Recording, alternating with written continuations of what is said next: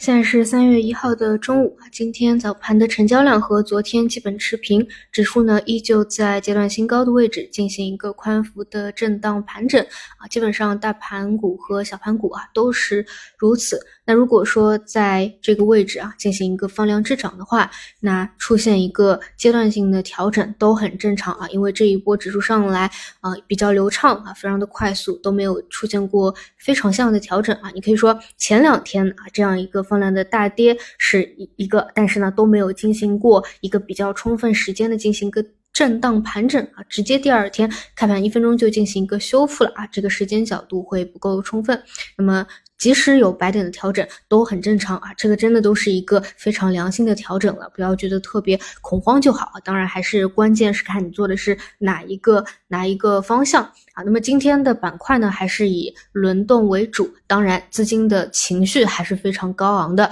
主要呢体现在 AI 的国产线上，很多的大票都在起舞，昨天有两个百亿成交啊，这个是非常好的信号，因为呢代表着大资金有可以推容量的啊一个一个方向了。嗯，我个人理解啊，就这些方向不用特别去注意关注。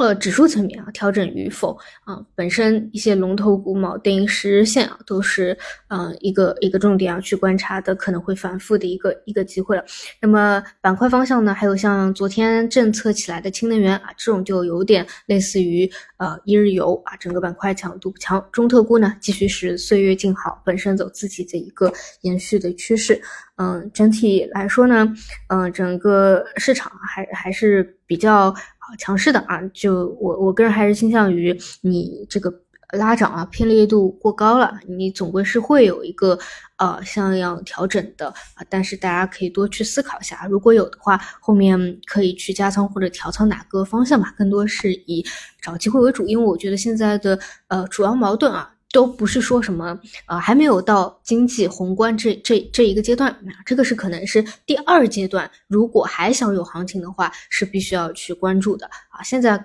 更多还是倾向于第一个阶段啊，就是修复。超跌修复啊，包括像啊这种五零类的跌了三年的趋势反转啊，整体在进行一个震荡整固的啊这么一个一个阶段当中，现在只是拉了第一波，要进行一个一个宽幅的震荡盘整啊，这这样一种情况。那现在呢，就是暂时比较僵持啊，就是在呃宽幅震荡啊，甚至可能有一个一个一个小调整啊，深度不会太深。那么。应该要去思考一下，就是如果说盘整一波以后，未来还想继续上行突破啊，或者说盘整一波以后还有表现的，那可能是哪些方向啊？主线方向。好，好，那以上就是今天的五篇内容，那我们就啊收盘再见。